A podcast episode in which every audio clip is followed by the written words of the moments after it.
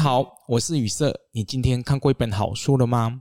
我觉得上坝掌这个习俗哦，对于许多台湾人而言哦，会感觉到它非常的神秘陌生，而且非常的可怕。所以呢，在这一集节目当中呢，我想要跟大家来聊聊关于我对于脏话上坝掌的这件事情的看法是什么。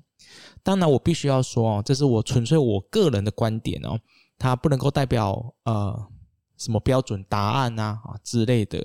所以呢，如果你想听呃很恐怖、很悬疑的那种上坝掌话，那这一集可能就不适合。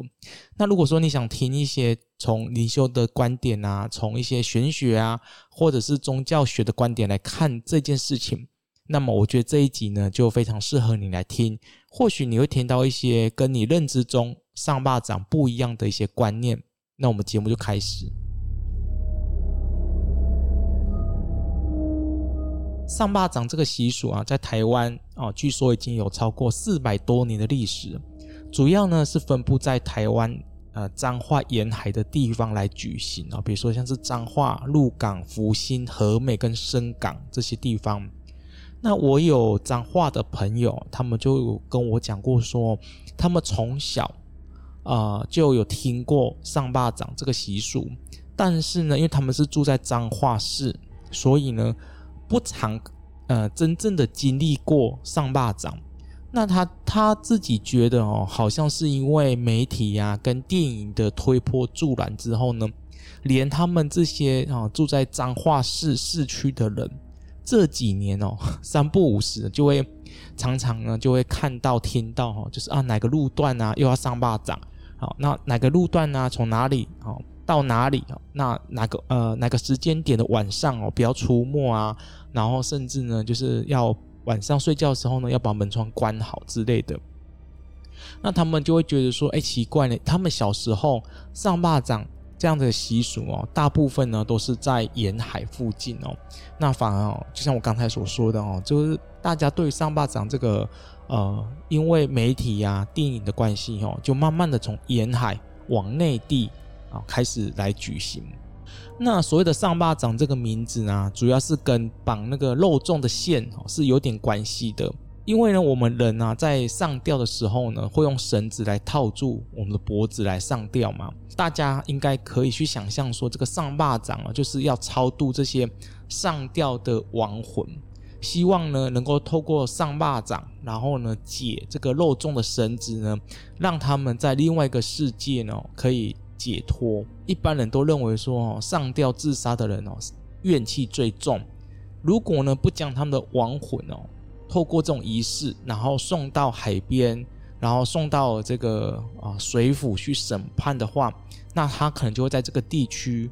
或者是说，在他啊上吊自杀的地方呢，啊，就再一次的俩高铁，俩高铁就是替死鬼的意思哦。那如果说你有看过那个上吊自杀的人，你会知道说啊，上自杀的人真的还蛮可怕的。然后虽然他们生前还蛮可怜的，这必须坦白讲，不然不会走到这个地步了。可是选择上上吊自杀的人哦，确实还蛮。蛮呃，那个脸呢、啊，还蛮可怕的、我记得我小时候很很喜欢看那个人哦自杀的一些影片。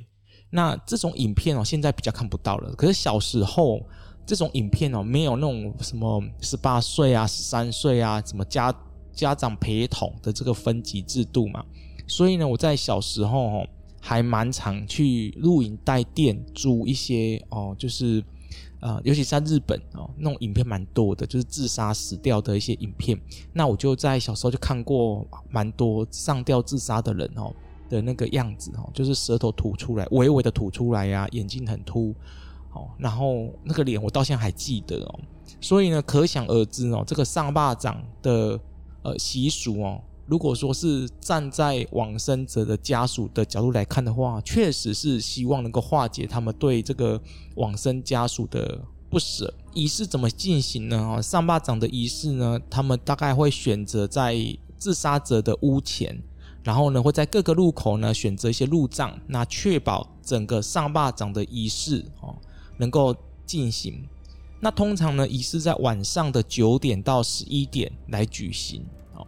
那举行的仪式的那个庙方呢，也会提前来通知当地的居民哦，啊、就像我刚才所所说的一样哦，就是在什么时间点啊，什么路段会来举行。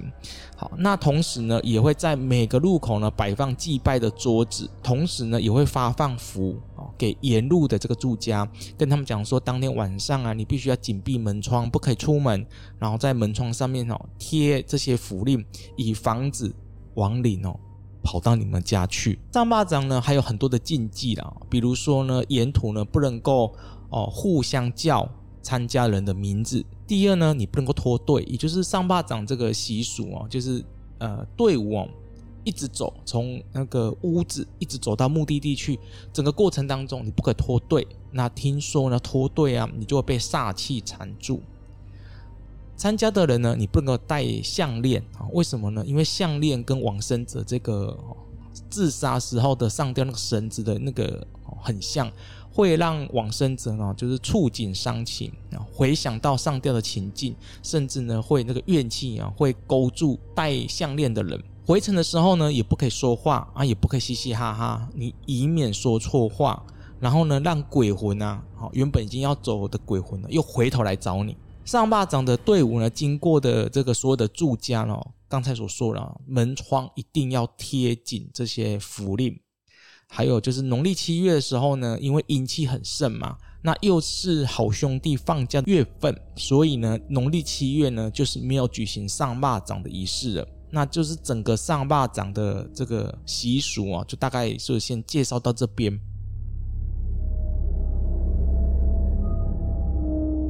那我个人对于这个上坝掌的习俗是这样子呢，我先从我个人的观点来看哦。台湾有很多的民间信仰啊，其实它是一种巫术。上巴掌呢，其实你可以从巫术的角度来看，巫术它有很多种，其中有一种呢叫做顺势巫术。顺势巫术呢，有点意思就是有点类似模拟啊啊模拟，比如说呃我们常常听过的哦，就是冥婚有没有哈？那冥婚其实从巫术的角度来看，它也是一种顺势巫术。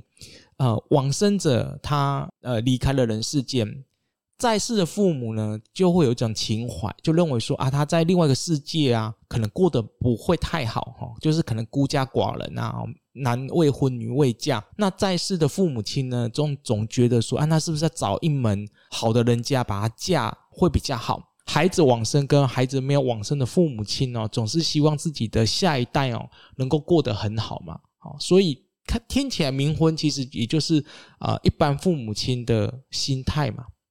那所以呢就会啊拿红包啊啊放地上让人家去捡，婚姻成了，那么就可以让男方娶他往生的女儿啊。那这个其实也是一种巫术的代表，也就是透过这种方式，呃跨越了阴间跟阳间。哦，类似是这种。好，那我再举个例子哦，有一些部落哦，它是这样子哦，那个财产啊，他们是由女方来继承。女方有时候她可能没有结婚哈，或者是老公很早逝，那她继承很多的财产，所以呢，她就必须要来领养小孩子。那她领养小孩子呢，不一定要领养小孩，有时候她会领养成人，比如说已经十几、二十岁啊、三十岁那一种的啊，不然她可能很老了嘛，所以她会领养小孩子就比较大一点点。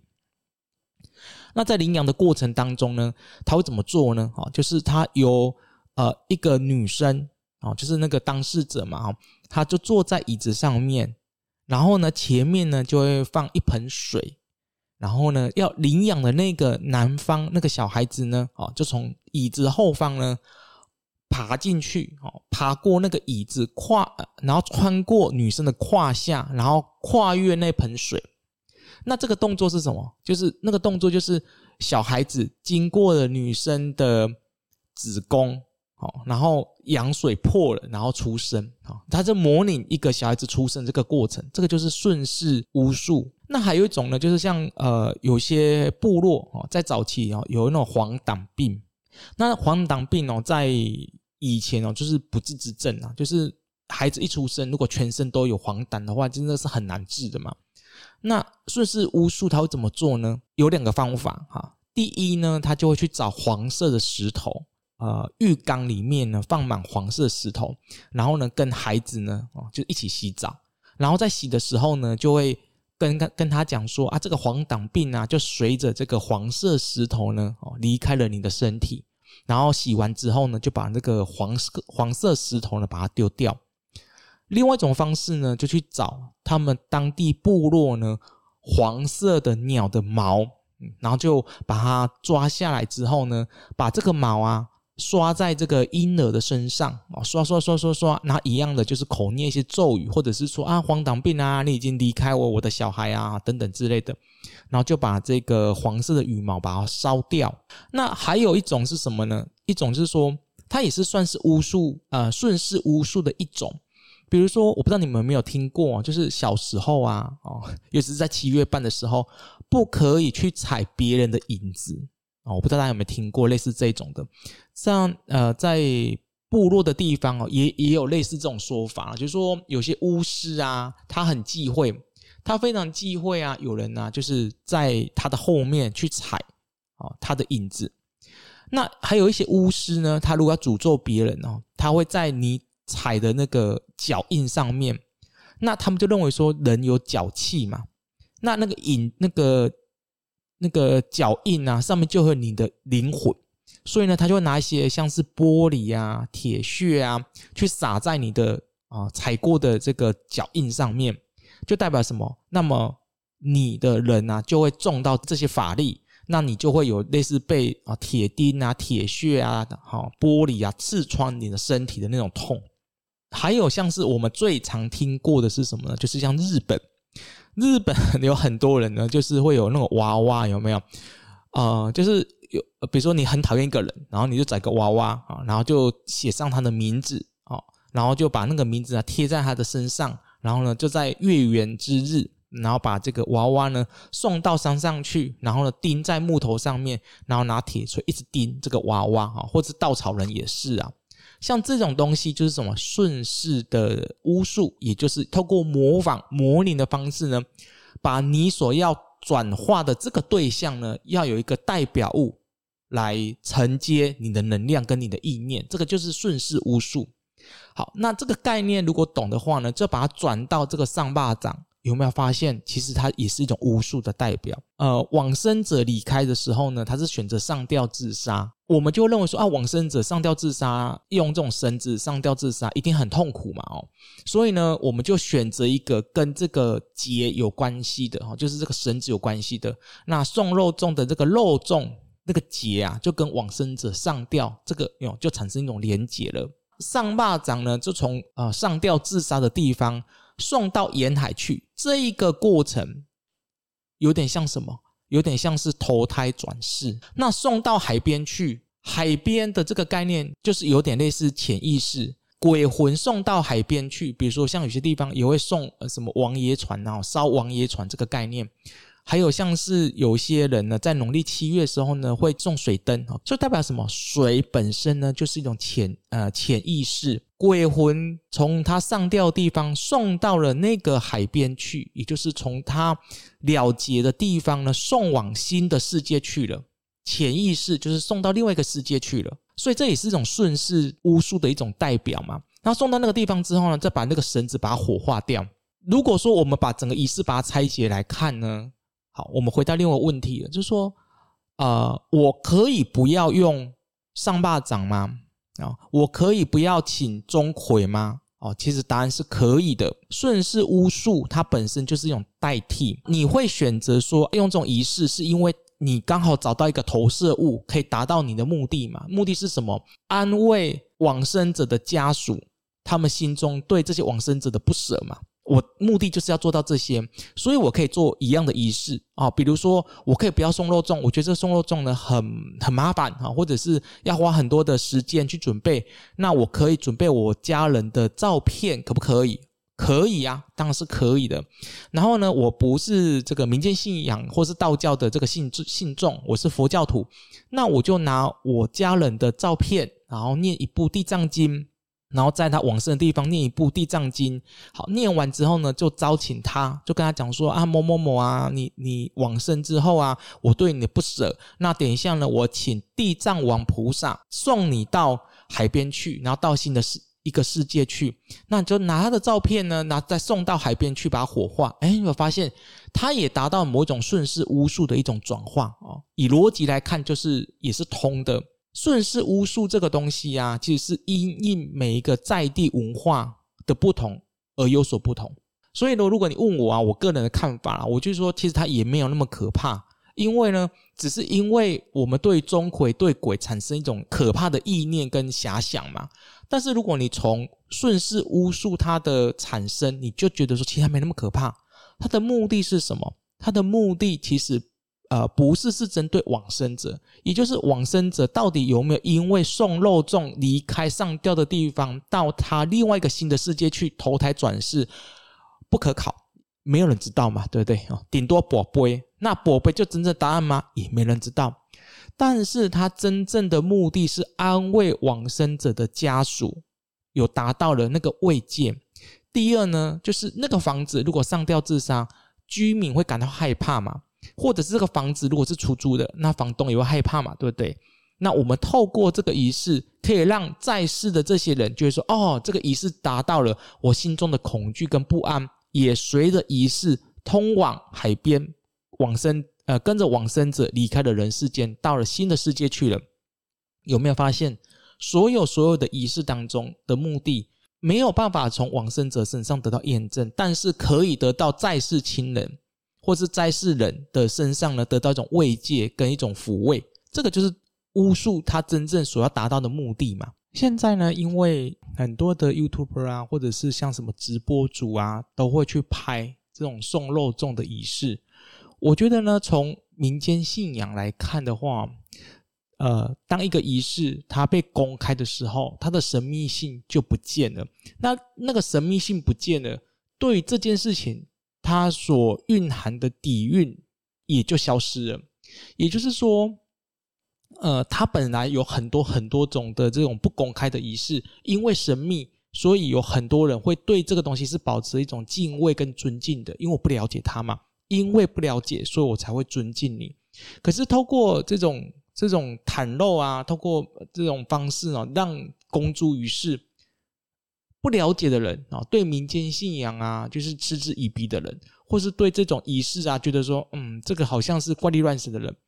反而会让这个仪式呢的那种神秘性跟他民间信仰的这种连接啊，就会被弱化了。所以呢，我个人的观点哦，如果你不信他，你就不要去理他；如果你信他，那么请你以一种尊敬这种态度来看待他。我觉得任何的一种文化，它背后都是一种呃跟当地人的意识的连结。这种意识连结呢，它没有对错，也就是说，我们身为台湾人，你去看别的国家的一种文化，你会觉得说那个好像怪力怪力乱神，或是乱七八糟的，类似这种。那是因为你没有在那边出生，你没有、呃、那边的文化背景，所以你不了解它，所以你就不尊敬它。所以你从网络上看到很多很多国家去另外一个国家玩，有些人说哦，比如说去泰国，他会用脚去踢泰国的一些什么佛像啊，或者是这个。他们的那个什么钟啊，什么之类的啊，或者是去到了什么伊斯兰教啊，然后然后在他们那什么圣水那边啊洗脚洗手，其实就是因为你不了解，所以你失去了尊重。那对于这种上巴掌的仪式，也是我分析它，我认为它是一种顺势无术，可是不代表是我不尊敬它，我是尊重它的，因为我了解它它的存在的必要性，所以我跟它保持一种慰藉跟尊敬的态度。有些东西其实不需要公开，因为它需要留在人的心目中有一种地位，而这种地位是要一点点的神秘跟呃一种距离感的。那如果讲到我们灵山派说对于这个仪式的看法是什么呢？坦白讲，我们灵山派还真的没有这种仪式啊。怎么说呢？就是因为人往生哦，有不同的哦生命的过程。所以呢，如果当一个人他选择往生的时候呢，那家属说：“那我是不是可以往呃帮往生者做一些事情、啊？可不可以？可以。那么就要请示母娘，请示神明。那么神明呢就会去解释说，这个往生者选择走这条路的背后的动机是什么。讲完了，就会跟在世亲人的家属啊来做一个验证说，啊呃神明讲的跟你的认知有没有吻合？好。”这第一步嘛？那第二步呢？就是把往生者把他召唤上来哦，让他跟家属之间产生啊，就是互动。你心中的什么苦，你就跟你的家属说。那在世的家属哦，亲人有任何的这种不舍啊，你也可以透过牵亡魂的方式跟往生亲人说。好，讲完这个过程之后呢，如果还有很多恩恩怨怨啊，没有处理怎么办呢？好，神明就会做主。如果说还是有一些问题没有处理完，比如说像是这个，如果上吊自杀，怨气太重，那需不需要做仪式呢？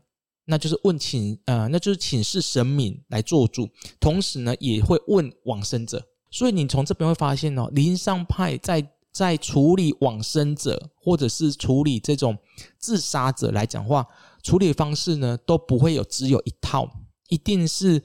阳间、阴间跟神界三方的沟通，然后再来做这些仪式。每一次的的仪式呢，也会呃因应往生者的自杀的方式跟情节的不同而有所不同。这个就是灵山派很复杂又很难学的地方，也就是他没有办法用一套走天下，要因应每个个案他所发生的事情的不同而有所不同。那这个呢，就是我。个人从灵山派的角度跟巫术的角度呢来看待彰化送肉粽这个习俗。那如果说对于台湾的习俗啊文化还有一些啊想跟我分享的呢，那欢迎一样的留言给我。如果我知道，那或者是我可以找到更多资料的话呢，也会在节目当中呢能跟大家来分享。今天这一集节目呢就到这边告个段落，我们下次见。灵研院即将在八月二十七号举办一年一度的林商派无极瑶池金母解约设业法仪。总是感觉到诸事不顺，运势不好，生活跟事业乱糟糟吗？身体虚弱无力，大小病不断，查不出病因。走灵修之后，专注力更加的不集中，心神不稳定，精神状况不佳。如果你已经很努力的在处理以上的问题，依然找不到源头，那么就有可能是你累世以来的冤亲债主、心性跟无名业力所造成的。这场法仪是依据无极瑶池金母降乩辞世之后所进行，透过灵山术法，招请众星冤亲债主一同修持法仪，消除彼此的冤债所带来的怨恨。下午场还有针对个人一对一的解冤设宴，过程当中将请示无极瑶池金母。相关的活动办法已经放在了说明栏，欢迎各方信众踊跃报名参加。